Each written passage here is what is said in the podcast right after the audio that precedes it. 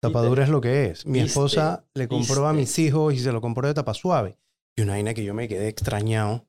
Yo, uno para cada uno. En mi época era uno para los tres hermanos. Era uno para todos. uno, era el, el álbum. el, álbum para todos. Sí. Me explico. Y hoy te llevas tú la repetida, mañana me la llevo yo, el otro día era. se la lleva el otro. Y uno para cada uno. Uno para cada uno. qué Yo le dije que ahora. sopa fren. Ya le Y dije. y tan caras esa. 80 Ey, palos la pero caja. eran 35 centavos el paquetito. El paquetito. Fucking 85 centavos. Barato. Barato. Barato. O sea, si lo consigues a costo Y- justo. Y eh, al principio el nuevo orden me enredó un poco, porque ahora es país y número, ¿no? Antes era todo seguido, o sea, tenías que llegar a la 478. Ahora es eh, España 12. No. Sí, papá, pero, pero está cool en verdad. Porque O sea, te aprendes el nombre del país. No, porque ordenas mucho más fácil. Ok. Me explico. Antes era quizás más difícil acordarte que te faltaba, era la 325, pero ahora sabes que en España te faltan tres. Es mucho más fácil de relacionarlo. La cosa es que hay que acostumbrarse. Ok. Javi, avísame. Ah, ya está. Ah, bueno. Ah, está cool. Ya está. Quedó el intro y todo. Sí, quedó dentro. Eh, yo, no, yo creo que, eh, que les estaba diciendo a los pelados antes que tú llegaras que creo que las mujeres no entienden lo que es el álbum de la mundial para los hombres. Yo creo que muchas mujeres sí, pero para no. O sea, a muchas mujeres les gusta, pero para los hombres es algo religioso. A mí no me gusta ni el fútbol. Que La mundial no me interesa. Pero el álbum, el álbum es, una, es religioso. Es religioso. Papá, si naciste en el 82, Ujú. tienes que tener en tu casa del 86 para adelante lleno. Si no, no clasificas, papá. O sea, Yo voté todos. en- no, man, ¿qué pasa? Pero- Ahí hay- pero- Tú te imaginas, en Geeky Drop hubieses podido vender la colección. un man está vendiendo y Papá. cinco álbumes que totalmente no vacíos con caja. No, sí. no, billete. las mandó, sí. Billete, no, papá. Eso en. Geeky Drop se vende en Sí. tres minutos. Sí. Tres minutos. Una vez en Francia 98 Ujú. salían unas calcomanías, una, una figurita que, que te dan un premio. Y me salió esta vaina, una figurita blanquita que yo tenía que ir a la oficina De Panini. de Panini y me daban una camisa. Y, y era una camisa que decía Francia 98. Y ese fue quizás el momento más feliz de mi vida porque me sentí como Willy Wonka cuando En- salió en- el encontró la vaina en el Me chocolate. dicen que ahorita, de decir, yo no sé nada del álbum de ahorita. Apenas lo recibió y lo voy a abrir esta noche. Pero me dicen que ahorita hay una figurita dorada, un golden ticket. Si te sale eso, no la pegues. No es el escudo de el- del, del, ¿cómo se llama? del, Del equipo. mundial, no, no, no, no. Dice que son cuatro variantes de una figurita dorada que no es para pegarla en ningún lado. Si la tienes, es de que pff, vale que 500 palos. Yo no, No sé puede ser. y que lo que están haciendo en España, ¿ok? O en Argentina, es que están pesando las cajas y si pesa disque medio Medio, ahí, ahí, gramo ahí, ahí, más, ahí. entonces ahí está. Ahí hay. Ahí hay. O sea, básicamente si entró una hormiga en esa caja, ese man piensa que... Que ganó. que- Exactamente. No, pero está muy Eh, cool. Mira, no, no sabía ese, ese fact.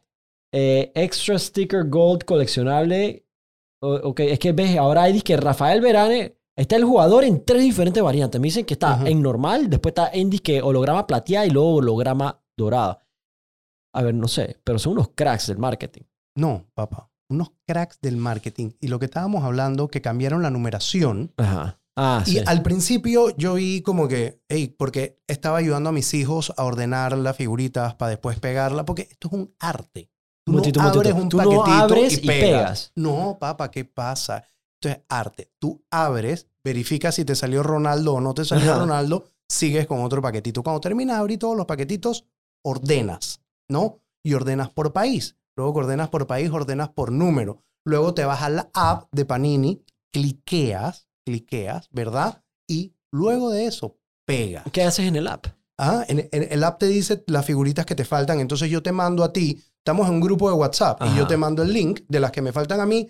Tú me mandas el link, la que falta a ti, Ah, tengo esta, violento. intercambiemos. ¿Me Eso está, explico? eso está pretty. Que en mi época se intercambiaba cualquiera por cualquiera. Ahora mi hijo mayor no le quiere cambiar a mi hijo menor Ronaldo por. Pero porque por Panini dice. No, no, no. Porque Ah, no, no, es, no, es pero como sí. la nueva tendencia. No, pero el, el- el- el- álbum de Dragon Ball sí era así. Yo me recuerdo que yo una vez como que creo que era un Goku en una nube, disque holograma, y era que dame cinco normales y yo te doy este holograma. Sí. Siempre ha sido así. Sí, es un exchange mi, rate. mi época, mi época divisa. era, era un, poco, un poco distinto. Uno a uno. Uno a uno. O sea, quien sea. Pero ahí Y te, ibas, y te ibas al parque de Santana. ¿verdad? A comprar la suelta. Porque cuando ya no te aparecía Ah. Maradona, Ajá, me explico. Entonces, la única forma era ir al parque de No. Santana a comprar Maradona, que sí costaba un poco más. Pero Pero, acaban- costaba que Ah, un dólar ajá, y todas las demás 10 centavos. Me acaban de decir que Panini tiene un stand en el mall. ¿Ok? ¿Ah, sí? Y te las vende sueltas. Ellos, o sea, literalmente le quieren quitar el negocio hasta el bonero. No, hombre, papá, esos manes están te el emprendiendo paquete. panini te- que te son venden- pa' Te loco venden el paquete y te venden también No, individual. hombre, panini. Tú sabes que no me gustó. Eh, también en el mundial pasado te vendían, dije, el álbum lleno. ¿Qué? El álbum lleno. Panini te venía, vendía, dije, por 200 palos, el álbum lleno. Eso, eso está gallísimo. A mí me gusta desnudar mi, mi, mi mujer. Poco- ¿Sabes lo que te digo? No, Como no que, que me la no- entreguen desnuda. o Epa, sea, como exacto, que, dame- "Oh, dame- exacto. Sí. El regalo de el- cumpleaños. Claro, ¿ok? claro. Todo- ¿cómo- Hay que abrirlo. Hay que abrirlo. Me explico. O sea, Claro. no, no te lo pueden entregar El- no el- envuelto. no, no, no se trata de llen, Claro. álbum lleno, se trata de llenarlo. Claro, es igual cuando le quitas el velo a tu esposa al Epa, momento de epa. casarte. Me explico. Sí, sí, sí. sí. Desempaquetas la vaina, ¿no? No que te la entreguen empaquetada. Chicha, ¿cuánta gente compró esa vena llena? Era nada más para No pifiar, sé, yo creo. sé. Ah, mira, Pero- ya yo lo llené. Pero bien gallos. Después de Sí. este podcast van a decir que no, no, yo lo llené uno. ¿Será que lo están vendiendo de vuelta así? ¿Tú lo has visto? El dorado venden y que ciento y tanto el paquete de toda la figurita que necesitas para pegar. Ajá. Eso, eso está en panga. Intercambiar, ey, intercambiar es Eso parte de cool. socializar. No, no olvídate. Tú te puedes imaginar una escuela judía. Ajá. No, eso tiene que ser. Ajá. Ah, papá. Papá. Y esa vaina era negocio one-on-one. Así 101. empezamos. La central contra Caledonia, Total, así de, de dude, frente. Dude, esa vaina, así empezamos a mi criterio. Yo creo que así los niños empiezan realmente. a criarse en, en emprendedores, emprendedores. y saber hacer trades y Claro, vaina. porque todo el... A ver, el, el- el primer negocio que existió fue el- la prostitución. Sí. El segundo fue el trueque. Ajá. Ese fue el segundo. Em, entonces, como que aprender eso desde chico yo creo que es muy valioso y, y con esto en verdad puede ser una herramienta. The way, ¿quieres... eh, Manda, ¿quieres- papá, ¿no? ¿cómo no? Después de esto, no, yo no creo que tu esposa te va a querer besar, pero... Pero vamos, Chilling. vamos a ver, pa, tengo Ya que tú llevas años casado, ahora. así que... ¡Ay, a la verga! Eso sí, no creo que te van a querer dar firma. No, pero está buenísimo. Ujú. Es que es sabor, sabor a garlic. Yo Ujú. te ahorita que no puedo comer nada que no sea nueces y grasas y queso. Pero le estás metiendo buco al ejercicio. Está cool. Em, sí, hay, hay dos cosas. Uno es el autoestima, belleza. Ujú. Dos, tengo un, herma- un hermano mucho más guapo que yo. Entonces, eh, y, y tres, tengo 35 años recién cumplidos y todavía no me he casado. Entonces hay que liquidar la mercancía. Y después de cierto tiempo, el saldo comienza a oler mal. Entonces tienes que meterle ganas para, Claro. para poder vender la vaina. Claro, porque entonces ese saldo hay que exportarlo para que alguien te lo compre en remate. Esa es la otra parte. Entonces, puta, tú te gente quieres comienza. aquí. Uy, a mí me han, ya han venido la tía y que yo tengo una. a- la hija de una prima mía de San Diego. Yo quiero que la conozca. Ya me, ya Sí, me están ya, exportando yo, pam, acá pam, no pam. se me vende. Claro, papá, entonces hay que buscar Hay la que manera. Si el producto no ha servido como hay que cambiarlo, papá. Hay que cambiar la estrategia. Si tú quieres vender este celular y estás usando una estrategia de marketing para venderlo y no se vende, no sigas en esta estrategia, cambia la estrategia, papá. Y, y eso es lo que, eso es lo que a mi criterio hiciste tú y, y el resto de los independientes eh, bien en este quinquenio, que ha sido Ujú. demostrar que votar diferente es cambiar el resultado también. Total, total. Hemos, hemos demostrado que sí se pueden hacer las cosas bien de una manera justa y como la ley lo dice. Me explico, hemos, hemos logrado entre, entre los independientes leyes importantísimas. Ahí está la, la, la de Edison, movilidad eléctrica, que tanto costó, pero se logró y va a ser un antes y un después en, en este país, sin lugar a duda. Tenemos sociedades de emprendimiento, eh, tenemos, o sea, tantas otras cosas que, que hemos logrado que dejan una huella hacia el futuro. Y es algo que yo siempre digo, o sea, como, como político, tú no quieres buscar ser conocido y hacerte popular, o sea, tú no eres un, un actor de medios. Tú lo que buscas es ser reconocido al final de tu gestión Mm. por las huellas que hayas dejado. Y eso es lo que los independientes queremos hacer. O sea, Mm. decir si creo- se puede ir 100% a la asamblea, si se puede eh, eh, rendir cuentas, si se puede trabajar con un equipo eh, que, que sepa lo que está haciendo y no contratar por contratar. Me explico, o sea, y, yo creo que a la gente le está gustando mucho este nuevo método de hacer política independiente. Ese, eso que mencionas es muy importante. Rescato lo que dices, dices de que es posible entrar a la política y dejar un legado positivo en donde tú salgas con un nombre más alto de con el que entraste. Que a mi criterio, hasta la fecha, en este país yo no conozco un presidente que entró y salió con mejor repu- reputación y mejor credibilidad que el día que, eh, que salió con mejor reputación que el día que creo. Y Que por eso entró. es que creo que, I mean, ustedes lo han demostrado a nivel de eh, legislativo. Ujú. Del ejecutivo, eso sigue siendo, eso sigue siendo un hecho. O sea, yo no conozco un alcalde que haya entrado y todo el mundo le haya dicho, ay, corre de vuelta, ay, este más es un crack, yo no Ujú. creía en él. Y, y ahora sí, eh, ¿no? Ni los presidentes ni los alcaldes. Eh, Eso es, ese es mi, mi punto de vista. Y, y, y, y lo es, y lo es. Eh, y quizás por eso, eh, Pero, ¿Es Tomé- un tema de independientes o es un tema No, de, no, de, generación de, de sangre, de que hay que cambiar la, y es de la mentalidad? Los partidos políticos no tienen nada malo. No, Nada malo. Hay personas que pertenecen a los partidos políticos que sus intereses no son cívicos ni ciudadanos, son intereses personales. Cuando yo le dije a Shadia, a mi esposa, que iba a entrar en la política, ella me dice, te lo respeto y te acompaño siempre y cuando sea una meta país, no una meta personal. Me explico, porque tú no puedes hacer de la política metas personales, porque entonces empiezas a trabajar solamente por tu entorno más cercano y no por dejarle un país a futuras generaciones un poco mejorado. Entonces, el que, el que entra en la política por situaciones personales tiene un conflicto de interés ya bastante grave que lo va a dejar saliendo sin ese reconocimiento. Lo va a dejar saliendo es conocido porque no logró trascender al país, pero no reconocido por haber logrado mejorar la calidad de vida de todos los panameños. So, el tema es que el servicio público debe ser un sacrificio. Y A mi lo criterio es. es un sacrificio. es. Pero en este país es, es, es, una, es una ambición eh, de, de- de- Es como que el sueño panameño, ¿ok? Es una manera fácil de llegar a la Prado. La política es la Yo manera de llegar a la yo, Prado. to- yo todavía ando en, en- en mi busito, está a punto de 300 mil kilómetros.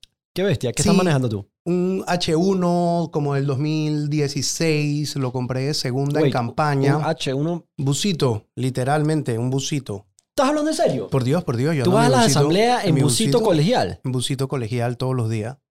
¡Qué crack! Cuando la bancada se tiene que mover y tenemos que ir en grupo, Van vamos, en- tu carro. En en el H1, que está a punto de los 300 mil kilómetros y no espero ese día. Una foto del carro, ¿lo tienes? Ya no sé si tengo la otra vez, se me quedó varado. Esto, es- es- esto es lo que tú manejas. Eso es lo que yo manejo en blanco, sí, un H1, pero un modelo muy- es igualito. Es un crack. ¡Qué crack! Sí, sí, sí, sí, sí, sí.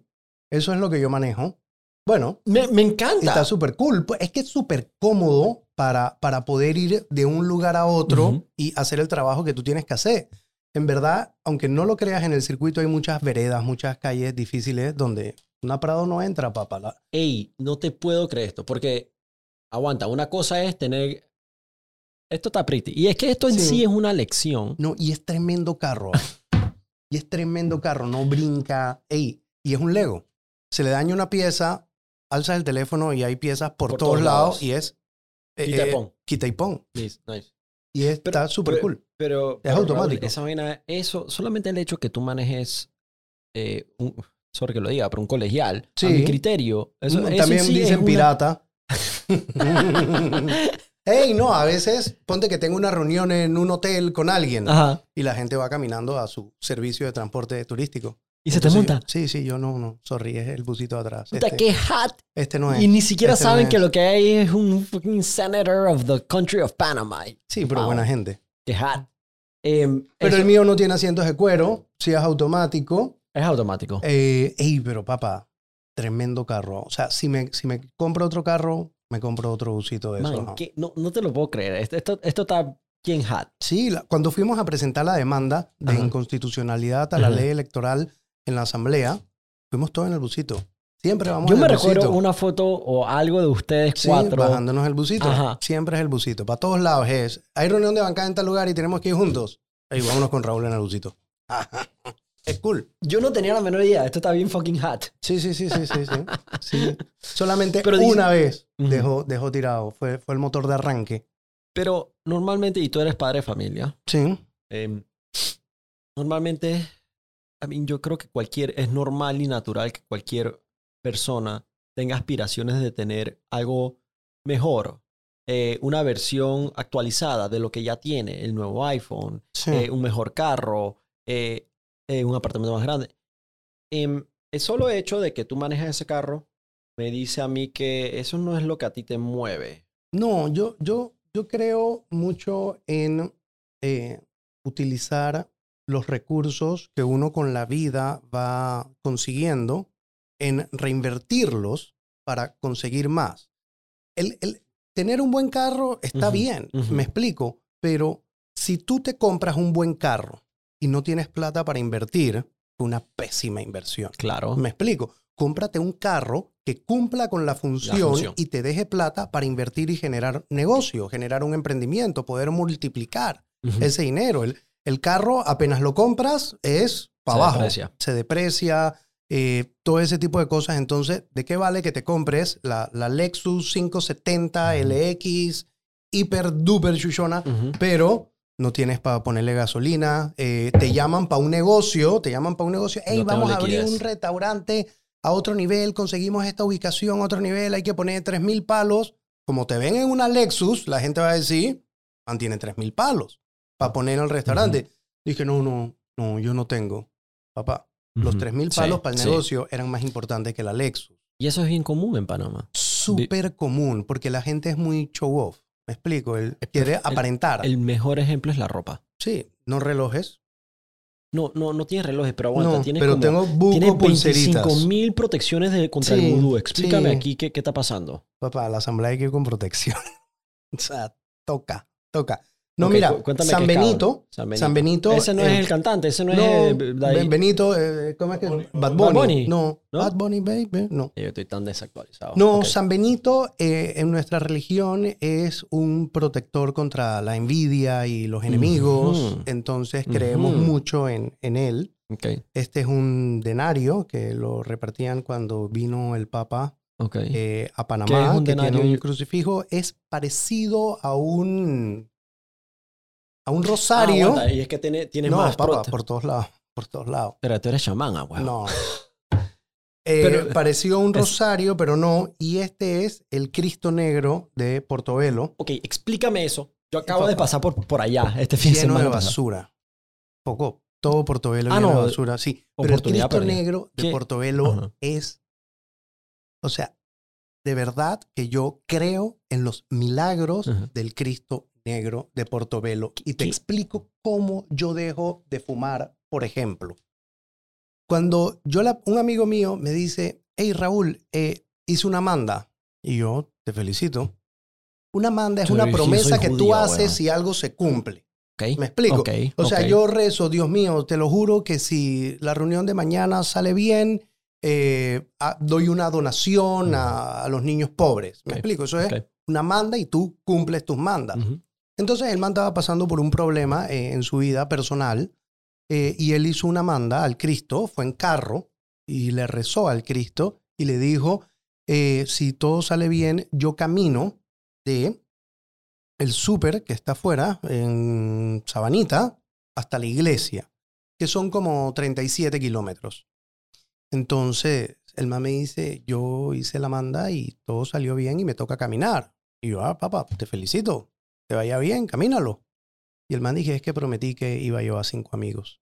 Y yo, ah, qué cool hace una Ah, manda involucrando la- a los demás. huevo, claro. El man me dijo, pero te va a gustar, te va a gustar. Y, y la verdad, eh, eh, la primera vez que empecé a caminar, yo siempre he sido creyente que uno no tiene que hacer ese sacrificio físico para que Dios te quiera, ni mucho menos. Entonces no me gustaba mucho la idea de caminar por siete horas, porque es un enorme sacrificio físico.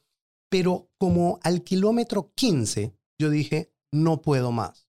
Y él me dijo, ahí es donde Dios o Jesús o el. Cristo negro interviene y llegas por fe y pide lo que quieras. En ese momento yo estaba muy adicto al cigarrillo, pero cuando digo muy adicto es que yo fumaba dos paquetes de cigarrillo al día y ya era algo, sí, ya era algo que en verdad me molestaba hasta a mí, no solamente a mi esposa y a mis hijos, sino ya a mí mismo me molestaba ese, ese vicio. Entonces yo camino y, digo, bueno, si lo logro, eh, quítame el cigarrillo. Yo empecé a caminar a las 11 de la noche, terminamos de caminar a las 7 de la mañana, llegué, recé, salí de la iglesia y prendí un cigarrillo. Yo dije, bueno, como que la vaina no sirvió tanto, ¿no? Si no me equivoco, el Cristo Negro es el 21 de octubre. Y de la nada, estamos como a 25 de octubre y mi hermano me dice, ¿no estás fumando? Y yo digo, no. Ay, tengo como cinco días sin fumar y dejé de fumar el 21 de octubre. Ah, no te creo. Entonces, entonces empezó como que todo a, me explico, a tenerle fe a eso, a, a creer en, en, que, en que sí hay ese, ese poder celestial, que si le tienes fe, te ayuda a conseguir las metas que de corazón y buenas quieres, ¿no? Sí. Entonces sí, sí creo mucho en los, en los angelitos, eh, en, Pero- en su protección. Es que la fe si algo ha demostrado que el poder de creer, ya sea en ti o en, En, algo mayor a ti, más grande que tú, el poder de creer te lleva a crear, a totalmente. poder llegar a esa meta. Totalmente. y el que no se la cree, estuvo aquí, em, estuvo aquí la gallina fina y Ajá. ella dijo, eh, mi papá me decía que yo cantaba bonito. Y eso era mentira. Yo cantaba feísimo. Todo el mundo lo sabía, pero me lo decía y yo me lo creía. Yo me creía la que mejor cantaba. Y, se está. la creyó tanto, Tanto que, mira quedó hoy. volando. Entonces, en ese sentido, lo que tú hablas, yo creo que eso es una de las cosas más bonitas de la fe.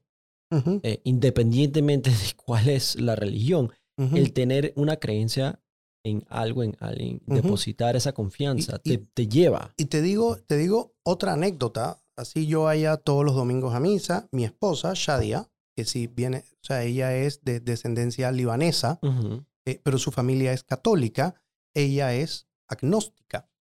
Eh, y no, no obligamos a, a nuestros hijos a ser o sea, metódicos en, en la religión católica porque está la diferencia. Pero yo le digo a ella que ella es más católica que mucha gente, porque uno cree en Dios.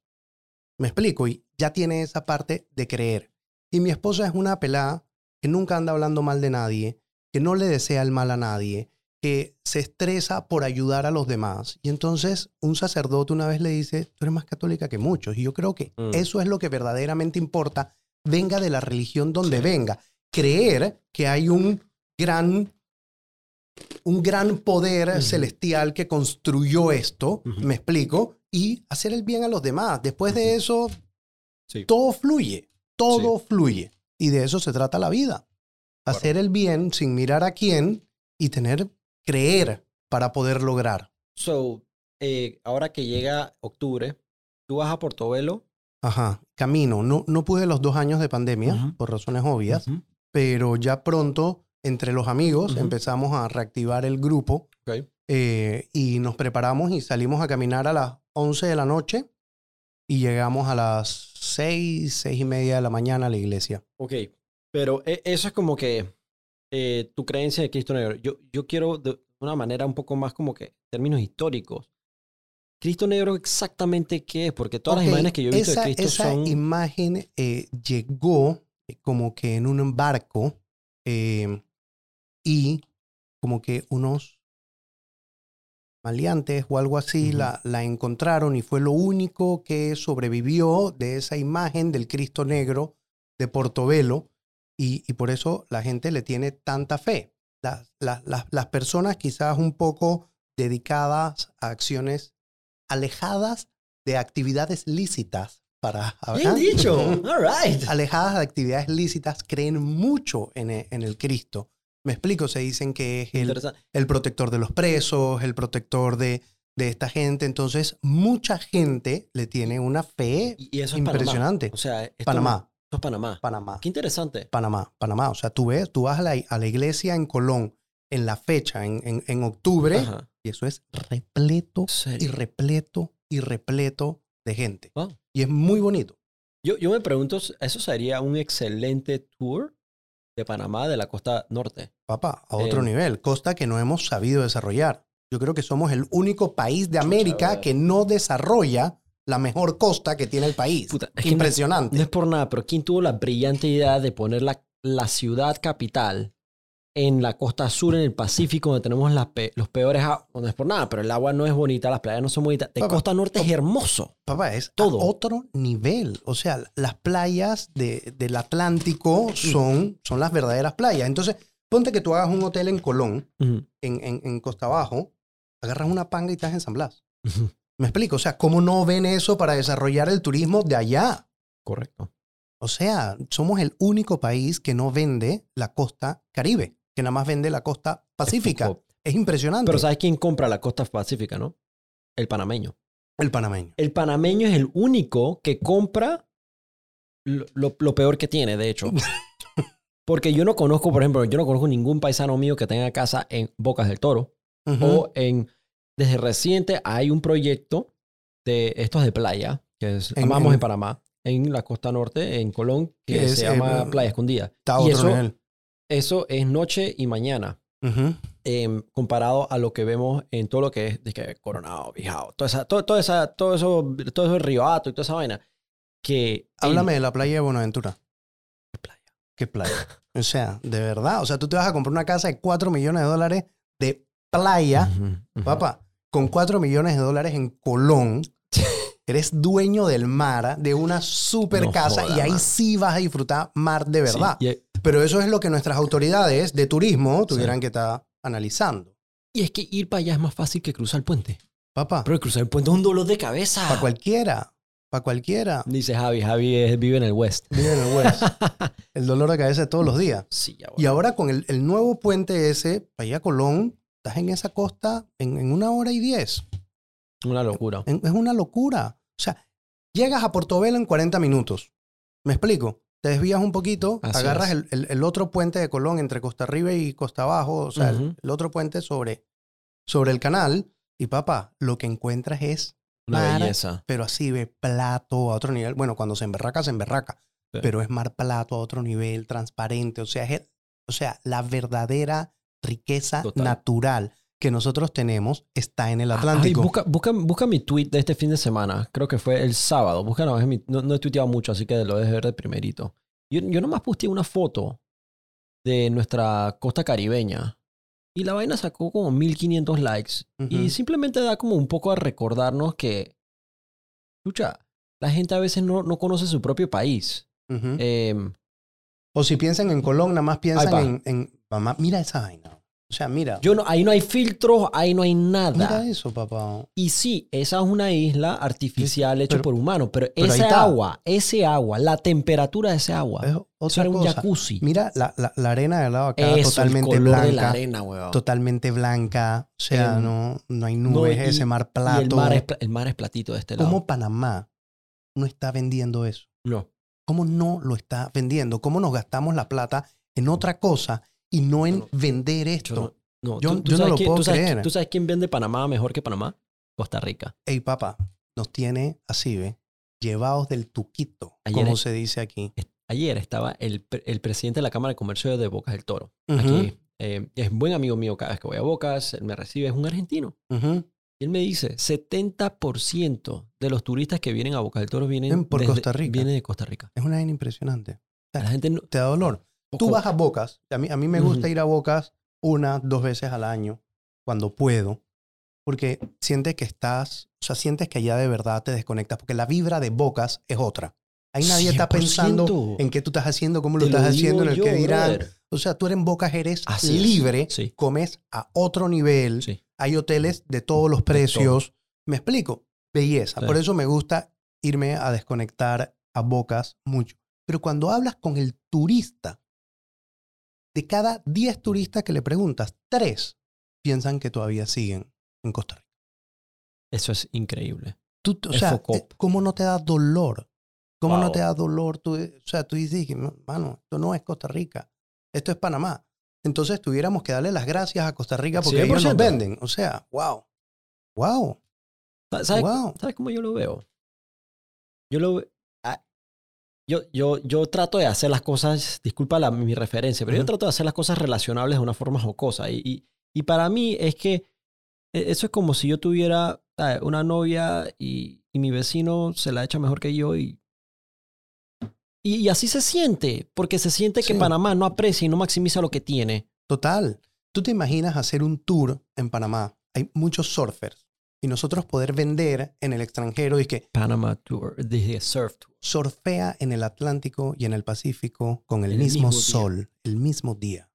Los surfers te van a decir que, y se puede, y que puta. Total. bro. Y por carretera. Ni siquiera tienes que usar un No, avión. No, tie- tienes Papá. razón. Surfeas en, en, en teta o en la que te dé la gana, en pedací. Me explico. Agarras el carro. Es una y locura. Tres horas después estás surfeando en, en, en, en donde quieras. Eso, eso tiene que ser para un surfista. Y que, man, yo surfé en los dos océanos el Claro. mismo día. Una locura. O sea, es algo que vender, Sí. algo que podemos explotar y no hay ninguna idea. O sea, yo me acuerdo en, en, otros gobiernos, en otra época, que tú te sentías contento que salió la marca Visit Panama Sí. y tú viajabas y la veías por todos lados y tú decías, te tomabas foto con el cartelito Sí. Visit Panama. Visit Panama. Ahora tú viajas y hablas de Panamá y hay una noticia, Panama Papers o El no sé qué. O, Aburrido canal de Panamá. que o el ya- aburrido canal de Panamá. O sea, que está muy cool que visiten el canal de Panamá, pero, Sí. o sea, tenemos mucho más que Epa. ofrecer turísticamente que el canal de Panamá y el Casco Viejo. Eh, Muchísimo. ¿Y por qué no lo vendemos? Y no es algo que hay que desarrollar, es algo que ya está desarrollado. Sí. Eso te- no lo estamos vendiendo. Estoy de Pero no contigo. lo estamos vendiendo. Sí. Entonces, se crea una, una oficina semi-privada que es Ajá. PromTour, ¿verdad? Promoción Turística Internacional, a la que el Estado le tiene que dar la plata. Busca que le den la plata. Si nosotros no promovemos Panamá con unas campañas publicitarias acorde a la competencia que tenemos a nuestro alrededor, nadie va a saber las bellezas que tiene Panamá. No. Nadie las va a saber. Yo no sé cuál es el plan. Es que esa es la cosa. Es que no hay plan. No hay plan, pero no solamente de turismo. No hay plan en- educación, No hay plan. No hay plan en, en crecimiento económico, no. hay plan en atracción de inversión extranjera. Papá, nos quedamos en el plan del COVID y chao, pues. Sí, no no, hay, no hay plan país. No hay No plan hay Panamá. plan país, no, No. Hay, no hay una ruta a seguir. Yo no sé O sea, dónde vamos. Este gobierno, el día que acabe, Sí. eh, le va a decir al otro, eh, eh, sigue el plan. ¿Qué ¿Cuál? plan? O sea, ¿qué plan? ¿Qué, ¿Qué? ¿Cuál es la gran obra que entrega este gobierno? Nos salvó del COVID. Ya, Ya, hasta ahí llega. ya, Y yo creo que ya llegamos al punto de la gente ya se cabrió de escuchar la excusa. ya, ya. Y qué bueno que toquemos el tema de, de turismo porque yo, hey, Paps, yo tengo siete años y no salí de Panamá. Yo lo único que tengo es el turismo Panameño. de Panamá. Entonces yo, yo he recorrido Panamá para arriba y para abajo y lo que más amo es Bocas. Y la última vez que yo fui para Bocas, hace dos semanas, tres semanas, fui para Bocas. Era Filthy Friday, el día más ocupado de la semana eh, a nivel de turismo, a nivel de actividad económica, la gente está en la calle. Eran las ocho y media de la noche, la calle estaba vacía. ¿Qué había? Habían más de 60 tongos entrando a todos los locales y bares pidiendo disque, pasaporte y vaina. qué O sea, espantando el poco turismo. Pereza. Igual esos retenes, cuando un turista no. viene, Se sienten amenazados, un- no protegidos. un retén apenas sale del corredor en un área, llámese Marbella, a las 3 de la tarde, el man dice, wow, el país es peligroso. Ah, ex- Estoy de El acuerdo. país es Estoy de peligroso. acuerdo. Si tú no ves policías, tú dices, el país está cool, porque tácitamente un gobierno pone policías en los lugares peligrosos. Entonces, así te es. pone en pleno Marbella, 3 de la tarde, retén. Mano, que levanta eso. ¿Qué te pasa, brother? ¿Qué tú crees que estás haciendo? O sea, los problemas de inseguridad están en todos lados, pero el núcleo del problema no está ahí a esa hora, está en otros lugares. Epa, es, es- es correcto. Y no solamente eso. Em, yo creo que el retén es como, es como una red de pesca de camaronero. ¿ok? Eso trata de agarrar de todo y lo que termina haciendo es destruyendo. Claro. Entonces, a- a- algo que a mí me estresa del retén. El retén, dos bicicletas, dos policías. El, re- el retén tiene sus normas, ¿no? Pero tú sabes que no la Ah, hacen sí, así. sí.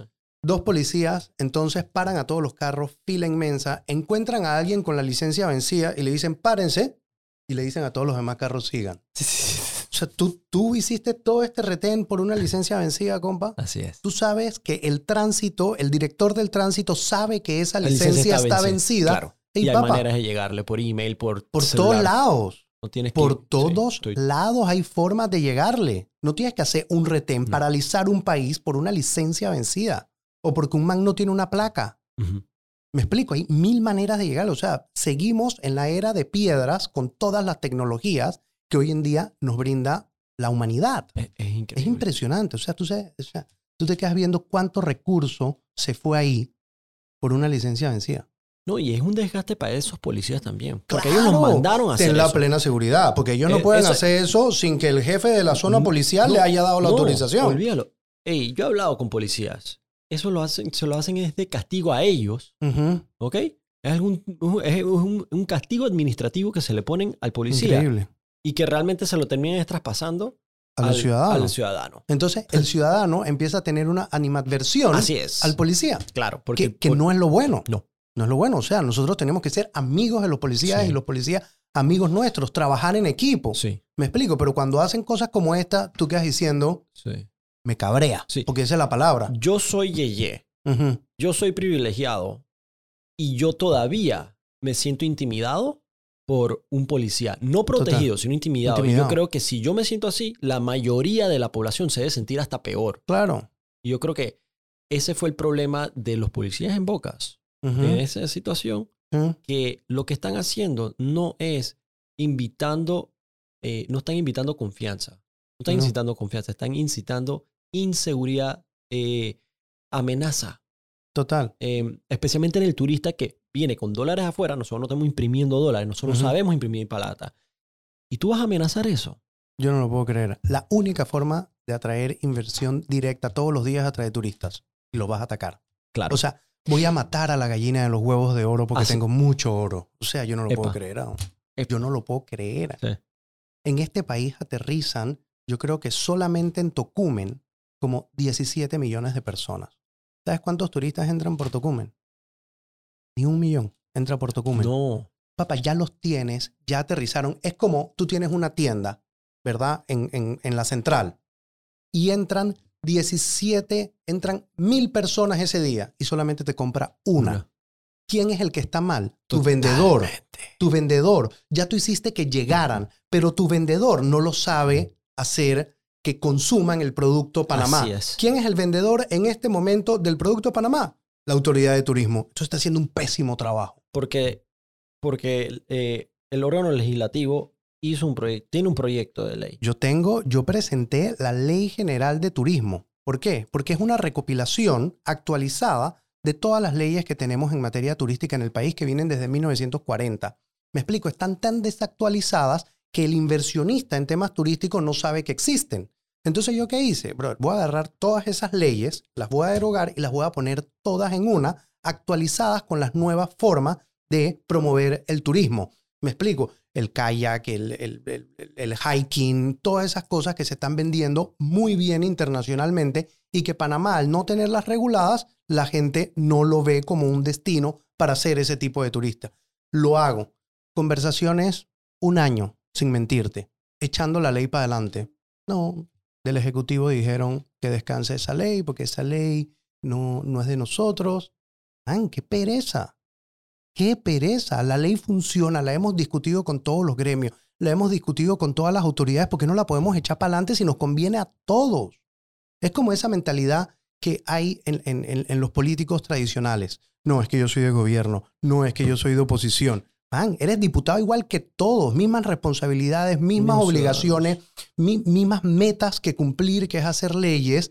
¿Por qué, tienes que, ¿Por qué tenemos que dividirnos si somos un solo órgano? Tú no ves en la Corte Suprema que digan los nueve magistrados, es que, es que yo soy de otra cosa. No, son nueve y punto. Y discuten nueve. Me explico, en, en el Ejecutivo los ministros discuten en, en, en, en unísono. O sea, a veces tienen diferencias y está bien tener las diferencias, pero yo no me creo la diferencia porque simplemente soy de oposición o simplemente Por la banderita de tu partido. gobierno. Man, qué pereza. Seamos diputados los 71 y actuemos acorde a nuestra conciencia, a lo que nosotros sabemos y a lo que nos solicita la ciudadanía. Para olvidar eso de que es que, sorry, ciudadano, yo sé que esa ley es muy buena, pero yo soy de oposición y tengo que votar en contra. Man, qué sopa. Pero sabes que la mayoría de la gente no se entera que estas cosas pasan. No, exacto. Porque, y hoy en día tenemos el, el- el voto electrónico. Electrónico, Entonces que se puede y- saber total. quién, pero, pero Total. la verdad es que em, ya ahora tenemos la data, pero nadie la publica. nadie la y nadie se publica. entera que tal persona de tu circuito. Votó de una forma Eso. u otra. Exactamente. Y eso es bueno porque eh, si la Asamblea logra su plan de parlamento abierto, me explico, le va a llegar directamente la data a la persona sin que la busque. Y eso está cool, porque ya no va a haber excusa. Ya no va a haber excusa del político o del diputado que te diga, no, es que yo, yo sí voté, pero no voté, pero sí voté. Papá, data es data. Aquí está el número, aquí está que votaste, aquí está que no votaste, aquí está que votaste a favor, aquí está que votaste en contra. No hay nada que hacer. Y juzguen por el voto, juzguen por su Acciones. asistencia, juzguen por las leyes que propone, si en verdad son de beneficio nacional o son de beneficio para un grupo o para un poder político o económico en específico. Yo creo que vale la pena em, hacer un tipo de almanaque eh, diputístico, ¿ok? Para las elecciones, de que conoce eh, los candidatos. Ellos quienes se están religiendo, ujú. qué hicieron eh, a favor, qué hicieron, o sea, cuál es simplemente nada de que opinión, simplemente aquí está su historial. La gente no lo hace. Tú decides, Exacto. tú decides. Em, Así se puede llamar. O sea, Eh, tengo la data, papá, aquí están todos los candidatos a nivel nacional, aquí está así es. su data. No, y, Decide. y para ti, para ti que tú, estás- tú vas a correr, eh, es un excelente, es un excelente, la mejor, la mejor, el mejor mercadeo es, es la transparencia, a mi criterio. Cuando se trata de, de, de, de publicidad política, la transparencia, deja- sea, no te tengo que convencer de nada cuando la data está ahí, Sí. son hechos. Se me, se me quedó eh, la revista de Tú tienes rendimiento tres de cuenta. fucking celulares, güey. Wow. Man, pero espérate. no, yo puedo explicarlo aquí tengo por una foto, acá tengo la otra. No, yo tengo yo que te puedo explicar por qué. foto. Te Ok. puedo- siempre he utilizado un solo celular, Ajá. ¿verdad? Que es el Uno está pinchado. 6679-9525. Ujú. Pero eso fue lo que pasó. Sí. El día que yo entro y meto los papeles para eh, ser precandidato por libre postulación a diputado, el celular me empiezan a llamar gente y dije, ¿qué me mandaste? ¿Qué me mandaste? Y yo dije, mano, yo no te he mandado nada. Y le hicieron, me explican los conocedores, como un espejo a mi WhatsApp. Y empezaron a mandar hasta OnlyFans a Nice. gente grande. Me explico, yo dije, ¿cómo me salgo de esto? Y el primer consejo que recibí fue, borra el celular. Delete. Y dice, delete el celular, perdí Toda la data que estaba ahí adentro. Y mientras recuperaba la data y recuperaba el celular, necesitaba Otro. otro teléfono. Yo siempre he sido de iPhone, la verdad, ¿no? Nunca he sido tanto de Android. Entonces, busqué el celular más chiquito del mercado. Nice. ¿Me explico? Good Ey, choice. quiero el más chiquito del mercado, punto. No, o sea, me interesa que sea chico. Y encontré el, el- el Samsung este, que en verdad está bien cool. Es muy cool. Yo Bien cool. por, y, por un y mes. tienes dos pantallas, eh, eh, puedes tener dos cosas a la vez. Eh, me, me- me gustó Buco su funcionalidad. Quizás una cosa es que no te acostumbras a que es muy delgado. O sea, no, me Ujú. explico. Sí. Este, cuando lo agarras, Con una mano. Con usarlo una mano. usarlo con una mano y eso que yo tengo la mano chiquita, Ajá. la mano chiquita. Entonces se, se, se vuelve un poco diferente, pero, pero siento que te puedes acostumbrar. Pero cuando haces disque un zoom, Ajá. ¿me Y lo dejas ahí sentado. Papá, así, pao, y listo. Ya, sí, lo dejas ahí puesto y... Está a otro nivel. No, y no solamente eso. ¿Sabes cuál es la mejor parte de este celular? Ok, Sa- Samsung me pidió que hagas un review de esto. Ajá, ajá. Eh, y yo le dije, eh, lo único, lo- o sea, lo único que tú debes estar hablando de este celular es poder tirarle el teléfono a alguien. el- Así. Esto. Eso, no, eso es priceless, Papá, nos papá. olvidamos de qué era eso. Para Por 10 todo años no hemos demás, hecho esto. Mastercard. Papá, ey, y, ¿sabes que los niños no entienden? No, no. no Porque ellos nunca, ellos nunca usaron el No Motorola. entienden. Nu- Ellas nunca usaron el, Te el iba a hablar. Ese es el mejor celular creado en la historia. StarTAC. El Una mejor. locura. Ese celular era Sí. nave. Eso Sí. tenía señal donde fuera. No, ¿Y la batería cuánto te duraba? Días. ¿Ah? Días. días, días, días. Era Chucha. una locura. Sí. Y entonces, este otro, sí, sí, exacto, porque aquí está otro. este otro es el celular para poder captar firmas de respaldo.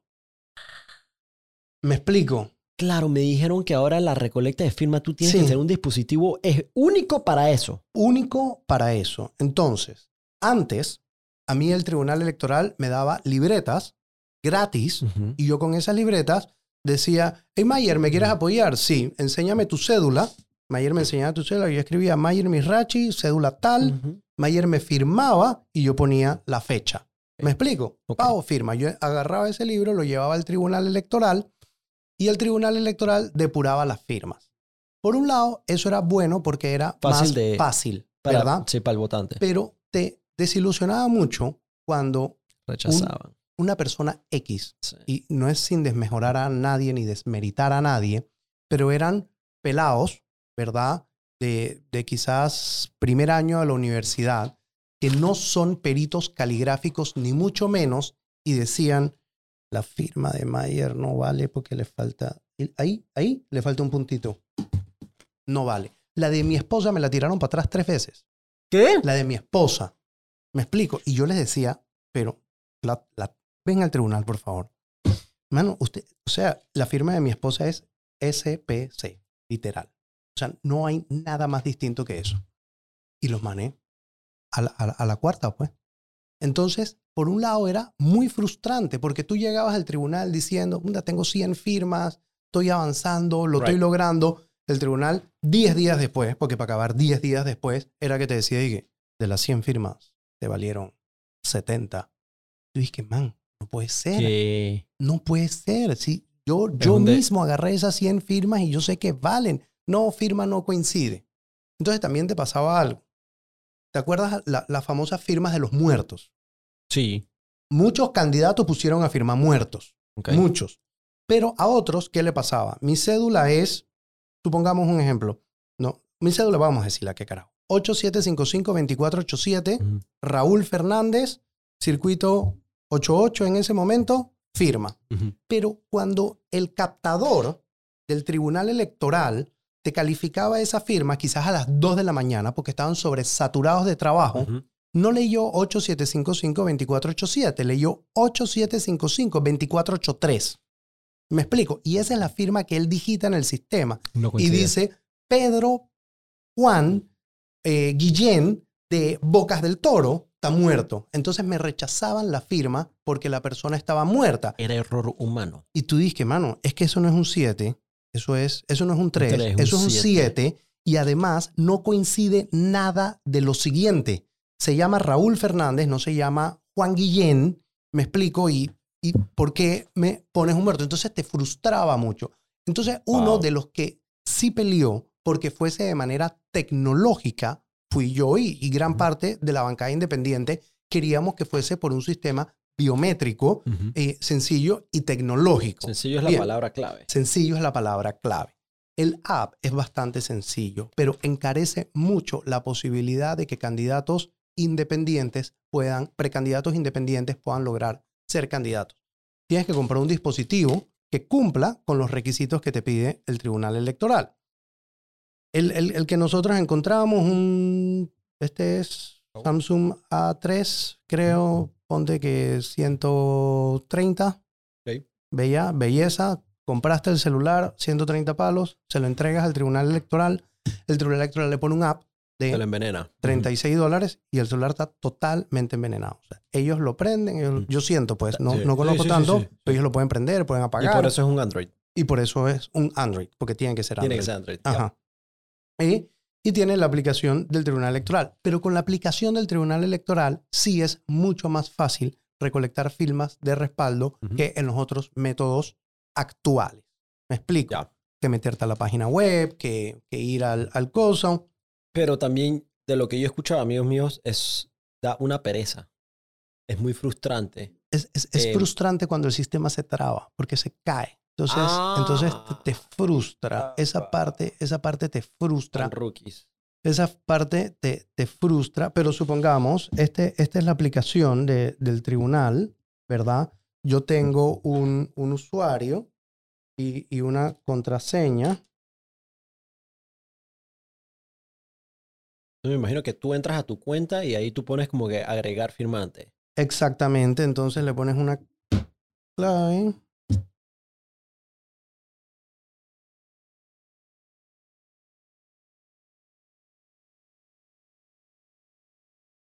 Y después que le pones la clave, pones entrar.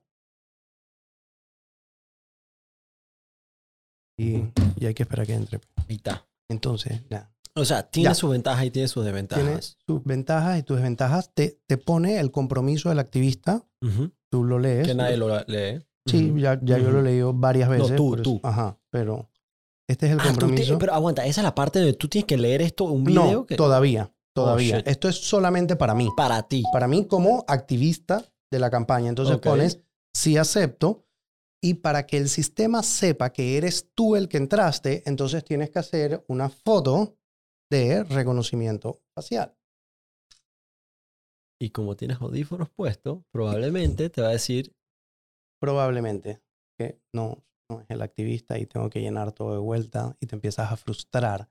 Porque imagínate que en este momento yo tengo una firma. ujú, ¿Me explico? ujú. Estoy a segundo de perderlas. La persona está 100%, confirm- 100% y tú tienes que hacer convencida todo que te esto. quiere apoyar, ya tú le hablaste. Antes era ya tú le sacar una libreta. Sí, ya tú le mostraste tus propuestas, ya tú le dijiste eh, y, y la persona está convencida de que te quiere apoyar como candidato. Me explico, pero mientras el sistema entra, la persona Wow. se va frustrando Claro. también y te dice que no te preocupes, ven después. Ya perdiste la firma. No, no, no, 100%. Ya la perdiste. Me explico. Pero bueno, esto se trata de organización, esto se trata de resistencia y esto se trata de ser disciplinado. Yo creo que todo precandidato que cumpla con esos requisitos va a lograr, va a lograr llegar a ser un candidato. Y, y bueno, son las reglas del juego. Hay que jugar con las reglas que nos pongan. Si bien es cierto, tiraron a matar a los independientes, los independientes vamos a demostrar que con las reglas que nos pongan, como las pongan, nosotros vamos a seguir demostrando que somos la forma de hacer política que gran parte de la ciudadanía quiere. Punto. Cada vez nos la quieren poner más difícil, belleza. Más fuerte nos haremos. Sí, más ahora, fuerte nos haremos. el, texi- el tecnicismo de eh, Mira, partid- todavía. partidistas usando eh, la libre postulación. Mal. Pues, ey. Ajá. Pero yo te voy a decir, a mi criterio, eso me recuerda un poco a Bukele. Porque Bukele fue bien vivo y él agarró y él dijo, y que ¿sabes qué? Yo voy a usar un partido. Y él literalmente agarró un partido tipo de estos chiquitos Molirena Style. Y él dice, yo te voy a usar a ti en vez de ir por la libre porque el sistema, el sistema está en contra, las reglas están en, en contra. contra de la libre. Em, Totalmente. y no me sorprendería ver candidatos independientes eh, eh, mecanizar a, la- a los partidos para el lograr. próximo año. Para Exacto, lograr. Exacto. Mira, y, y en ese momento, cuando tú ves lo, lo, lo que hizo Lombana, sí, ¿verdad? hace Algo de razón tenía. Sí, no, no, no. él Totalmente. tiene toda razón. toda la razón. Tiene toda la Toda razón. la razón. O El sistema es muy duro. O sea, no es que sea, ojalá y si es duro, que sea duro para todos. Pero las acuerdo. reglas entre la libre postulación y los partidos políticos son Mm. distintas. Totalmente. ¿Por qué? Mm. ¿Por qué? Entonces, ah, ok, quieren que nosotros logremos, o habrá pensado Ricardo, eh, quieren que logremos entonces un partido para competir en igualdad de condiciones y ustedes creen que no lo vamos a lograr. Y el man lo logró y ahí lo tiene. Me explico. Y está bien, Sí. siempre y cuando se mantenga con la convicción política, como la dijo desde que era eh, Claro. libre postulación. Yo creo que ahí es donde se apostaron la independencia. Error, no entró. Está. Perdí la firma de Mayer. Exacto. Así te puede pasar. así, no, y así te pasa ¿Ya te diario. Diario. Así te pasa Tough. diario. Diario. Pero por lo menos lo- las que sí consigues. Valen. Ya valen. Eso, eso es lo bonito. Que ya lo. O sea, sabes tu realidad en tiempo real. Te, te transfirieron el problema del final al principio. Ahora el Total. problema lo tienes. Lo tienes tú, ya no lo tienen ellos. Sí, Pero sí. por eso, hey, yo creo que, que es el camino correcto utilizar la tecnología para tener eh, Sí, firmas de respaldo y para un futuro hay que mejorar un poco El- la sí, tecnología. la tecnología. Pero el camino Es la correcto es, utilizar la tecnología para lograr transparencia en las actividades políticas, en las actividades del Estado. O sea, yo creo mucho en el blockchain. Yo creo que todos los trámites del Estado deberían ser una cadena Sí. deberían ser un blockchain en el que tú te asegures que el resultado final es real Sí. y que lo que pasó en el medio fue lo que pasó. No hubo corrupción, no hubo que pagar coima para lograr una cosa o para lograr Así otra. Me explico, yo siento que ese es el camino correcto. Utilizar blockchain en todos los trámites gubernamentales y políticos. Y esto es el inicio de eso. Tenemos Oja- que darle la oportunidad a que siga mejorando. Ojalá. Porque aquí ni siquiera saben usar eh, Word No, Excel. no, no. Entonces seguro que nada más hablar del tema le- les funde el cerebro. Claro. Eh, cuéntame de la ley, em, la sociedad de emprendimiento. Sociedades de emprendimiento. Esto- Mira, para que yo te eche para atrás. 2018 tú viniste a lo- el los meetups que yo hacía semana, una vez al Sí. mes hacía unos meetups Sí. en Barrio Pizza de tecnología y tú presentaste la Sociedad iniciativa. Era iniciativa Era- en no era nada. No era nada. Ujú. No era nada. Pero fue bien cool. Fue bien cool la experiencia porque cuando presento sociedades de emprendimiento, todo el mundo dice, ¿cómo tú vas a ser una nueva persona jurídica en el país que las personas jurídicas están hechas al demonio? Sí. Y yo es digo, cierto. Claro, porque si todas están hechas al demonio, hay que hacerla que no sea el demonio. ¿Me explico? Si te Sí, dicen... la sociedad anónima la sea, mataron. claro, si te dicen, hey, en Panamá se venden muchos chocolates que saben mal. Ah, yo voy a hacer un chocolate que sepa bien. ¿Me explico? En Panamá Total. se venden muchas personas jurídicas que ahorita mismo están pasando por un mal momento. Vamos a hacer una persona jurídica que Específica para un, un tipo de, de, de, de actividad, de propósito. ¿Me explico? Entonces ahí nace sociedades de emprendimiento. Yo como abogado sé cuánto cuesta formalizar a un emprendedor. Tú como emprendedor sabes cuánto cuesta formalizarse. Sociedad anónima, aviso de operaciones, municipio, caja de seguro social, y ahí te va. gente residente y toda esa Gente residente, tú ahora, sabes que ahora cada es una vez- papa caliente, Dios Ajá. mío. ¿Quién quiere ser abogado ahora? Nadie, papá. Nadie. Entonces, tú sabes que ahí se te iban dos mil palos en sacar la sociedad y en tener la impresora fiscal. Una impresora fiscal te cuesta 500 palos o 400 palos. Tenerlo todo, pagarle al abogado, se te iban 2.000, 2.500 palos. Ujú. Esa era una gran barrera para el emprendedor, Mm. formalizarse. Y el Estado lo que quiere es emprendedores formales. En la informalidad Claro. el Estado no gana. Nadie gana en la informalidad. No cotizan en la, No, en la no caja. y la, ca- cotizo. la caja es la que se está muriendo ahorita mismo. Y, y, y no solamente en la cotización. Si eres informal, no te veo. Y el Estado No sé al no existes. verte, no puede crear, Medir. no puede medir y no puede crear para que tú te desarrolles mejor, porque para el. Estado no existes. ¿Me explico? Si existes y veo potencial en crecimiento económico tuyo, es crecimiento para el país. Entonces te puedo apoyar. Pero si no te veo, ¿cómo, cómo te ¿Cómo apoyo? te apoyo? ¿Cómo Entonces, necesitas? La forma de visibilizar emprendimientos de manera formal es donde nace sociedades de emprendimiento. Y cuando yo digo es que sin la necesidad de abogado, todos los abogados me saltaron. Claro. Porque sin abogado, ese es nuestro negocio, esa es nuestra forma de, de subsistir, para eso estudiamos. Yo les dije, el abogado es el asesor natural del emprendedor, pero no puede ser el requisito sine qua non para emprender. Bien dicho. Punto. Bien dicho. Me explico, ¿Tú, qué, tú como abogado, ¿qué quieres? Que ese emprendedor se vuelva un gran comerciante y que ese sí sea tu cliente. Claro. Me explico, pero, pero, o sea, tú te sientes casi como un pirata. ah, yo te vendo la sociedad que te va a quebrar. Claro. Porque te vas a quedar sin capital para poder invertir en tu negocio. Sí. Entonces, quiere, quiere filetear puro, puro pe- pescadito en puro- vez de esperar que se haga grande. Claro, papá. ¿Eh? Ayudémoslos a hacerlo A existir, grande sí. para que de verdad sea un cliente real de tu oficina. ¿Me explico? Porque llega el cliente hoy a la oficina, ese emprendedor quiere una sociedad. Ese emprendedor nada más le sacaste la sociedad porque quebró y hasta ahí llegaste. En vez de decirle, ven, siéntate, primero una sociedad de emprendimiento que cuesta 250 dólares y viene con todo. Yo te voy a asesorar para que tú logres crecer en estos dos años Y y, que tú sepas todos los beneficios para que tú seas una SEA. Ahí ya tú es- tienes a un cliente de verdad Claro. que te va a durar en el tiempo, que va a pertenecer a tu cartera de clientes, no alguien que viene y se va. Tú no quieres eso. Entonces ahí los abogados empezamos a, a entender cómo funcionaba. Se logra la ley, la ley la vetan, vetan el 99% de la ley. Y mi equipo me dice, ya dejemos esto hasta aquí porque nos vetaron el 99% de la ley, esto no, nunca va a ser ley de la República, nos dieron muy duro. Y yo les dije, o sea, de verdad que ustedes no tienen el espíritu emprendedor adentro. Porque algo que recibe golpe es el emprendedor. Algo, algo que, que, que, que es la realidad del emprendedor es que tanta gente te dice que no lo vas a lograr, que no lo Y logras te caes y que, y que lo dejas a un 99 lado. veces Es todo y- lo y contrario. paras 100. Es todo lo contrario a lo que hablábamos con Gallina Fina. ¿Me explico? El papá le dijo tanto que lo iba a lograr, que lo logró. A los emprendedores normales lo que más nos pasa es tanto nos dicen que no lo vas a lograr que te desanimas y no lo logras. Ajá.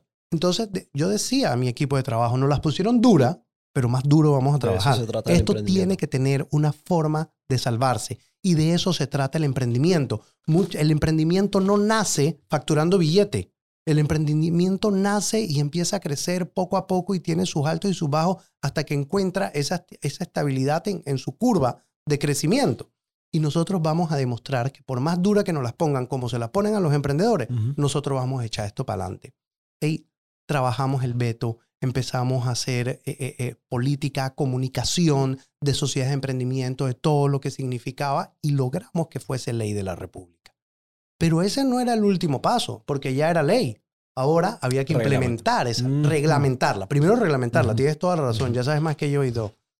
Reglamentar esa ley. Y para reglamentar esa ley se necesitaba la opinión de la UAF, Unidad de Análisis Financiero, la opinión del MISI, la opinión de la Caja de Seguro Social, la opinión del Registro Público, la opinión de la IG, la opinión del Ministerio de la Presidencia. O sea, unificar tantas entidades que conlleva sociedades de emprendimiento y ponerlas en un unísono documento.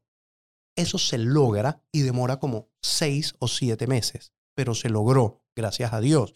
Y ahí tengo que dar las gracias a la IG, en su momento al MINSI, que vieron el potencial de sociedades de emprendimiento y, y dijeron, vamos a trabajar en esa reglamentación. Así que, belleza, lo bueno hay que decirlo, ¿no? No todo es 100%, malo. 100%. Lo bueno se dice.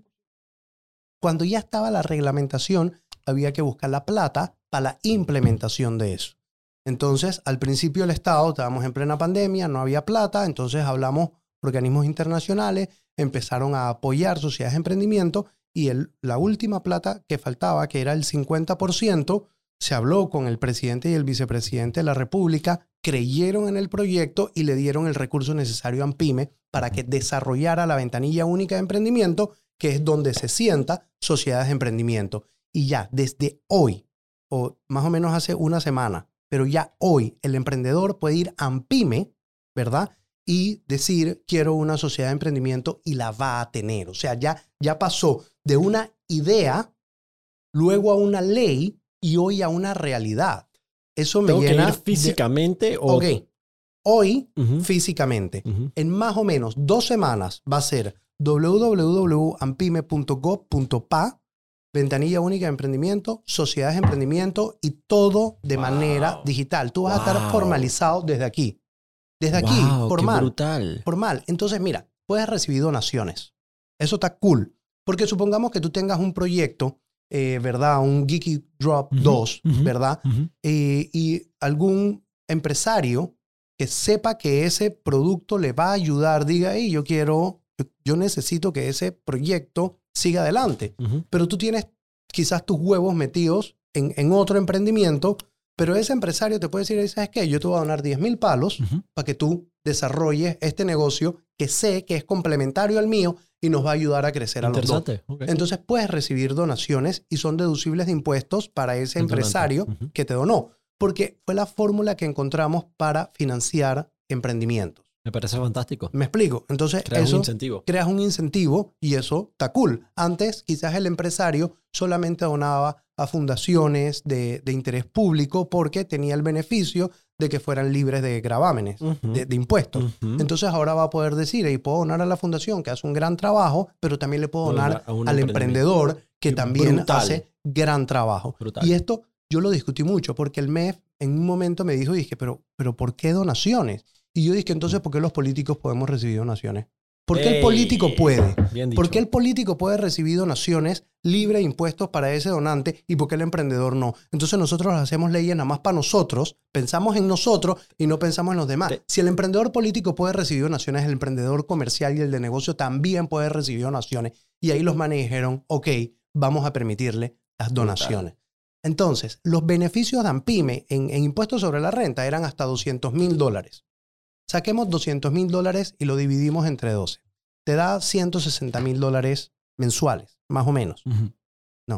200 mil dólares entre 12 te da 200 mil dólares entre 12 te da 6 mil dólares, no 10 mil, son 120, te da 16 mil dólares mensuales, ¿verdad?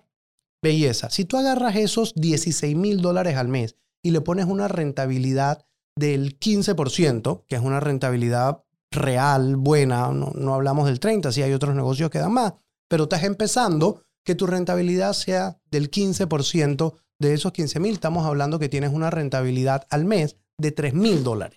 Que es una rentabilidad buena, pero te convierte en un emprendimiento de subsistencia. Esos 3 mil dólares son para vivir. No te da para contratar personal. No, No te da para, in- para reinvertir en el negocio y poder crecer. es crecer Ya. y, y- y generar em- empleos. Entonces, 200 mil dólares es un monto que ya quedó abajo y que te obliga a mantenerte bajo. Me explico, te obliga a, a no crecer. Entonces, ¿qué yo dije? Que los beneficios sean hasta un millón de dólares de facturación anual. El emprendedor tiene derecho a soñar en grande y a crecer. No le podemos poner un techo. El Estado que quiere que la empresa crezca. Si la empresa crece, contrata personas, después paga impuestos. Me explico, todos crecemos, hay más circulante en la calle, por todos lados se crece. ¿Por qué le vas a poner un techo tan bajo al emprendedor? Entonces le pusimos un techo de un millón de dólares, que está cool. Porque ahora sí, Ah, si lo divides entre existido 12, Cuando yo empecé Geeky, loco. papá, Qué locura. a otro nivel. Pero bueno, ya existe Qué y yo sé que vas a seguir emprendiendo y tendrás otro emprendimiento. No, y, y, y ahora que viene em, so, Toy No Toy, que es como que nuestro Shark Tank. Ajá, que está a otro nivel. eh, ahora que viene esta nueva temporada, que empezamos, creo, a filmar a fin de mes, Ujú. em, esto se vuelve, para mí es muy relevante porque uno de los mayores problemas de los emprendedores que vienen a nuestra pla- plataforma es no tienen empresa, no están constituidos, Papá, no entonces- saben cómo iniciar. Pa- Esto total. te lo juro que resuelve y me ahorra a mí como inversionista. Papá, Yo lo, la todo. plata que le estoy dando, él, la va a invertir es en el proyecto, en, en el 100%. producto, en la venta y no en procedimientos procesales burocráticos. Claro, si tú, le, si tú le ibas a dar al ganador 50 mil dólares, ya el 10% se le iba a formalizarse. Y Así le es. quedaba el otro 90% para capitalizar su empresa. ¿Por qué no puede ser el 100% para capitalizar su empresa? Si lo que en Así verdad es. todos queremos es que crezca. Así Entonces, es. está cool. brutal. Está cool. Sociedades de emprendimiento yo creo que va a marcar un antes y un después en, en- en- Brutal. en que la gente se atreva más a emprender. 100%. Y a formalizarse y no tener como que un hincapié entre la sociedad anónima y la informalidad. Me- Claro. Me, gusta la idea. Pues felicidades. Gracias, hermano. Yo sé que gracias. trabajar en la asamblea, Gracias. independiente, porque lo he visto. Fácil. No, no es fácil, no es fácil. Pero tú te manejas bien. Tú te manejas bien. Y yo oigo y la gente, los, son de diferentes partidos, te aprecia, te tienen aprecio. Pero es que uno no llega ahí a ser enemigos. Epa. Uno son compañeros de trabajo con mentalidades distintas y todo lo demás, pero la única forma de pasar leyes es teniendo los votos. Y para tener esos votos necesitas que todas las bancadas te apoyen. ¿Me explico? Hey, si hay una discusión, ellos entienden que tu opinión es una y mi opinión es otra y se puede discutir y hacer la discusión política. Pero, pero lo, lo, lo demás, El fondo. el fondo, me explico, es poder tú tener ese, ese acceso o esa conexión a poder explicarle tu proyecto para que lo entiendan y voten a favor Claro. y se transformen en sociedades de emprendimiento en Claro. beneficio de toda la ciudadanía. Pues felicidades, papá. Gracias, hermano. Te felicito. Te felicito. Yo creo que me alegro, te felicito por, por, por, por eh, no estar reelegido, pero por buscar la reelección. Porque yo sí creo que eh, lo, yo, nunca estuve, yo nunca estuve de acuerdo con no a la reelección porque yo digo que uno no, cambia, uno no se baja de caballo ga- ganador. Si haces las cosas bien, claro que quieres que se te quede ese individuo. Entonces, a mi criterio, tú que eres un buen elemento en el órgano legislativo, qué bueno que te estés religiendo. Y, y fue una, no fue una decisión fácil, no, no creas. O sea, tomar la decisión de, de intentarlo por un periodo adicional y no más, y no más, no fue una decisión fácil. Pero yo creo que la bancada independiente ha logrado tanto, ha logrado demostrar tanto que, que dejar este, este espacio libre a, a, a tú no sabes quién lo va a ocupar no es justo. Me explico. Entonces es tomar la responsabilidad de devolver y demostrar que sí hay un grupo de personas que votan por diputados que no tienen clientelismo, que no tienen nepotismo, eh, que no tienen actos de corrupción, que quieren lograr hacer las cosas bien. Es la única forma de demostrarlo. y es que hay una curva de aprendizaje. Papá, yo no soy el mismo hoy que cuando llegué. Yo no sabía dónde quedaba el baño, yo no sabía cómo era el manejo para lograr una ley, el manejo político. Yo en mi vida había estado involucrado en la política. Y si en estos tres años ya se han logrado siete leyes de la República, de las casi 40 presentadas, eh, y se han logrado tantas cosas, se logró abrir la asamblea en el momento que se estaba discutiendo eh, la reforma constitucional, ¿por qué no querer seguir logrando más y dejando más legado? Y es solamente eso, un periodo adicional. Yo también presenté dos veces regular la reelección indefinida de los diputados, que creo que ahí es donde está el problema. La no reelección objetiva es regular la reelección indefinida de los diputados. Ya, papá, tampoco es que te vas a quedar ahí toda la vida, pero dos periodos es suficiente para demostrar todo lo que puedes hacer. Yo estoy de acuerdo. Y adicional, pues, supongamos, un último ejemplo. Si tú tienes tu empresa y tú tienes tres VPs, tú no dices a sus tres VPs, si los manes te incrementaron las ventas, te mejoraron los procesos, te hicieron mucho más rentables y que no, en cinco años todos se tienen que ir porque hay que renovar. Papá, estamos creciendo, sigamos juntos en ese crecimiento. Yo por eso siempre he pensado que Panamá debería de ser como Estados Unidos, en donde a nivel presidencial existe la reelección. La oportunidad de la reelección. Hasta dos periodos. Entonces yo siempre he dicho, chucha, no es por nada, pero cuando tú tienes un mal, un terrible presidente, un año adicional de cuatro a cinco años, eso, es, eso, eso, te eso, eso te destruye la economía. Total. Y los gringos lo que dijeron, no, vamos a hacerlo cuatro, pero te puedes reelegir si haces un buen trabajo. Si haces un y eso buen significa que tú tienes un incentivo para hacer un buen trabajo. Total. Porque si no, no te reeliges. Total. Em, aquí en Panamá, yo siento que en a nivel de presidencia, yo creo que no soy el único en Panamá que piensa que los presidentes entran a saquear lo que más pueden en cinco años, como... Porque ya saben que más nunca van a volver. ¿Tú has visto ese show? Ese show creo que es como japonés en donde meten a una persona en un tubo transparente y comienzan a botar un pocotón de aire. Eh, ah, con, plata, con, plata, Y la gente se le empieza a meter por todos lados. Que 30 ¿Dónde, me cabe, ¿Dónde me cabe? ¿Dónde me cabe? ¿Dónde Te me cabe? lo juro que así yo siento que son nuestros presidentes porque no tienen un incentivo para hacerlo por más tiempo. Por un lado. Por el otro, me parece excelente que tú digas, hey, no puedes ser diputado por 40 fucking años. No. ¿Ok? Eh, eh, eso no puede ser que tú, o sea, no, no, me parece, no me parece saludable. Yo estoy de acuerdo. Pero te digo, lo que te quería decir para regresar al tema de que tú te estás religiendo o, estás buscando la reacción, me parece bien porque sí creo que van a venir nuevas caras, pero teniéndote ahí, ahí, eh, tú vas a poder ser algo que ustedes no tuvieron, que les tocó a... Alguien que nos recibiera allá adentro y que nos dijera qué era lo que estaba ¿Dónde pasando. duerme la langosta. Así mismo es. Habían cosas que nosotros dije, ¿y esto cuándo pasó? O sea, sí. un buen panameño y, y, yo no dudo de que eh, Edison, eh, Gabriel, y, Juan Diego. van a asesorar a, a, la gente 100%, pero tú estando ahí claro. presencialmente realmente va a ser una ayuda que ustedes no tuvieron en ese entonces. Tú, tú lo sabes apreciar de esa manera porque tú lo viviste. Total, total. Y, de eso se trata. O sea, que, que el legado siga creciendo. Que el legado de la bancada independiente siga creciendo. Y listo, y, y para adelante. Me explico. Y por eso estamos trabajando y seguiremos trabajando en hacer las cosas sin la necesidad de corrupción, clientelismo, nepotismo. Soy un diputado que a los diputados independientes cuando ganan las elecciones se les eh, devuelve casi que lo que hayan invertido según la cantidad de votos que sacaron. A mí me tocaban 100 mil dólares, 96 mil y pico. Papá, tenga, yo no quiero esa plata, porque yo no puse plata de mi bolsillo para ser candidato. lo, ¿Y te la devuelves a ti como individuo cuando fue donaciones de otros? Ajá. O sea, para que la uses tú en, en tal y tal cosa, que no sé qué. Yo, mano, yo no quiero eso si mis donantes de campaña, que son familiares y amigos, no quieren esa plata, ¿yo por qué tengo que manejar ese recurso cuando no es mi trabajo manejar ese recurso? Mi, mi trabajo constitucional es legislativo, hacer leyes, fiscalización a los otros órganos del Estado y temas judiciales cuando juzgamos a magistrados de la Corte Suprema de Justicia y demás. Pero no, no, no tengo por qué manejar. Te felicito eso ni, ni hacerme con, con, con, dineros para, para eso. Y, y ahí también se muestra, y yo no estoy aquí por plata.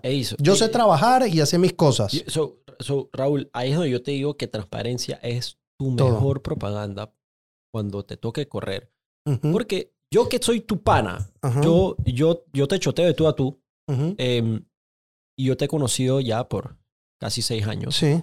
Casi cinco años. Em, yo no sabía esto. Sí, mira, si te metes a mi página web, vamos a meternos aquí a la página web www.raulfernandezdiputado.com. Y creo que ahí está colgada la, la revista de rendimiento de cuentas. Ah, entonces tú tienes todo disque de público. Todo, todo. Ah, brutal.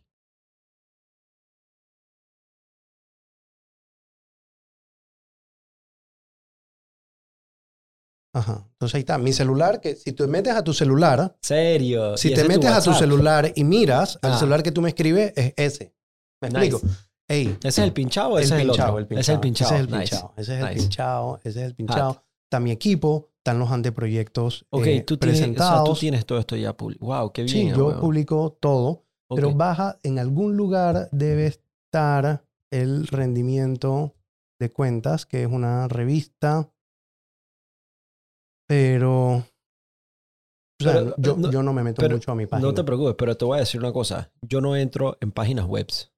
Entonces lo que yo te, lo que yo te invito es como te toque hacer tu campaña política en el 2024. Ahí arriba está, al lado de... Rendición de cuenta, arriba a la derecha. al- arriba el número de teléfono. Nice. Ujú. Entonces, Ok, Ahí está. esto es un PDF. esto, esto es un PDF eh, fácil de ver y vas pasando las páginas y ahí Bonito. vas viendo. Sí, sí. Te felicito. Em, good job, dude. Hey, honestamente que, sabes que yo tengo amigos que están corriendo, eh, precandidatos. Eh, tengo, obviamente también, em, y- yo lo que te quiero decir es que a todos yo les he dicho, no, no, no me busques hasta el 2023, 2024. No me claro, porque quizás quieres tener bien el- tener- el, panorama. Claro, mucha gente que no ha hecho nada, no ha ayudado ni, ni siquiera al piedrero del, del vecindario. Ujú, Yo, ¿sabes? Ok, vamos a ver qué es lo que tienes, ¿no? Pero lo que sí te puedo decir, brother, es que em, tú tienes mi apoyo 100%, lo has tenido Gracias, siempre hermano. y, y- y gracias por ser un, puta, una fuerza de bien en ese, en, en, en esa jungla, porque no es fácil. La No, Asamblea Legislativa no es fácil. No es fácil. O sea, Em, esto te cambia la vida al sí. 100%. Al 100%. Pues te En- felicito, papá. Y, ahí- y- Felicito. y- y sobre ¿Cuánt- todo ¿Cuántas firmas van? ¿Cu- ¿Cuántas van? ¿Cuántas has recolectado hasta ahora? ¿Qué han sido? ¿Como 15 días? han sido Sí se 15 puede saber, días. Ajá. No sé si es público, es público. Ok. eh, el Tribunal Electoral emite un reporte de corte a todos los domingos y lo tira el lunes en la mañanita. El mínimo que tú necesitas para ser candidato en el circuito 84, por Ujú. ejemplo, son 2.050 firmas. Ok. Eh, en el último recorte que hubo, ya yo había sobrepasado esas 2.050 felicito. firmas, Monstruo. pero este es un trabajo de organización que tenemos que seguir demostrando que los independientes la tenemos y que nos podemos medir de tú a tú Exacto. contra cualquier eh, eh, aspecto de la política a nuestra forma. O sea, la forma de hacer bien las cosas compite contra cualquier otra forma de hacer Han, las han cosas. venido precandidatos a pedirte advice, a pedirte apoyo. a Siempre. pedir- sí. Y lo hago. Hoy, bueno. hoy, hoy en la asamblea Ajá. atendí a uno de mi misma circunscripción Sí. y me dijo, dime en qué estoy trabado, porque trato de sacar firmas, estoy trabajando, estoy caminando, pero no estoy logrando firmas. Entonces le pregunté cómo él la estaba haciendo, qué era lo que él estaba haciendo para darme cuenta dónde estaba su problema y me di cuenta que su problema era que él quería hacer todo. Él quería la organización, él quería hacer el gráfico, No tiene equipo. no tiene, o sea, papá, esto, esto no es, el candidato es uno, es, es pero, la cara, pero, pero no. atrás Sí. tiene que haber un equipo. Y ese equipo empieza con tu familia y amigos. Si Sí. tú no tienes a tu familia y amigos on board, muy difícil. Como dicen, ni en su casa lo conocen. Muy difícil, pero a mí era así. A mí, cuando yo tuve asesores, la primera vez que llegan los asesores, los manes dije, hey Raúl, tú disculpa, eh, tú llegas a tu casa y te presentan porque a ti no te conoce nadie. Pero así fuerte Chucha. al corazón, así. así, Ras, dura, friend. Pero es verdad, pero, pero, pero ahí la familia y los amigos fueron ese gran soporte de salir a caminar, de, de en redes sociales, Sí. difundir el mensaje, de ayudar. Ellos eran los que cuidaron los votos en las elecciones pasadas. Puro amigo, puro familiar. Entonces, sí se puede, pero, pero tienes que tener equipo. No puedes hacer todo tú solo. No puedes hacer solo, porque además, si no tienes ideas que choquen con las tuyas, tú vas a creer que todo lo que tú haces está bien, porque es lo que tú piensas. Y, y nada más piensas dentro de la caja. No, no, no, no, no logras ver la caja desde afuera. Y entonces te empiezas a golpear y te empiezas a golpear. El pelado es tremendo candidato, tiene Sí. tremendas ideas, pero Pero hacer todo- No tiene la estructura. Y es que hacer todo es necesita imposible. Sí, o sea, un- y, y- y tu estructura puede ser chica y puede ser eh, eh, eh, muy buena. Muy Me eficiente. explico, muy puedes tener una estructura muy grande y no es eficiente. Claro. Me explico, pero si tu familia y tus amigos están involucrados en tu campaña, claro que lo vas a lograr Sí. y todo va a cambiar. Lo único que no te dé pena pedir ayuda. El emprendedor le da pena pedir ayuda. No te dé pena ir donde tus amigos y decirle, "Hey, quiero hacer esto, ayúdenme. No te dé pena. Hey, y si te dicen que no, ya no son tus amigos, puedes cambiar amigos, brother. Eso, Sí. o sea, ¿cómo, ¿cómo quieres hacer algo bueno por tu país, mismo país donde están ellos, y no te quieren Sí, apoyar? estás hablando de servirle a ellos. Eh. Total, total. Me explico. Entonces, ya tú sabes, y esos amigos como que no tan tan cool como yo pensaba. Ahora, yo, em, yo puedo firmar a una sola persona. Tú puedes firmar a un candidato a presidente, a un candidato a diputado, Mm. a un candidato a alcalde y a un candidato a representante. A uno por cargo. Pinga. Sí, no, ey, pero hermano, No, te puedes imaginar. no, yo me puedo imaginar. Yo me puedo imaginar. No, sí, pero, hey, está cool. Papá, fírmele a quien le firmes que sea, que sea primero una firma que tú hayas estudiado. O sea, yo, Sí. yo sé que esta persona de verdad va a representar la libre postulación. Sí.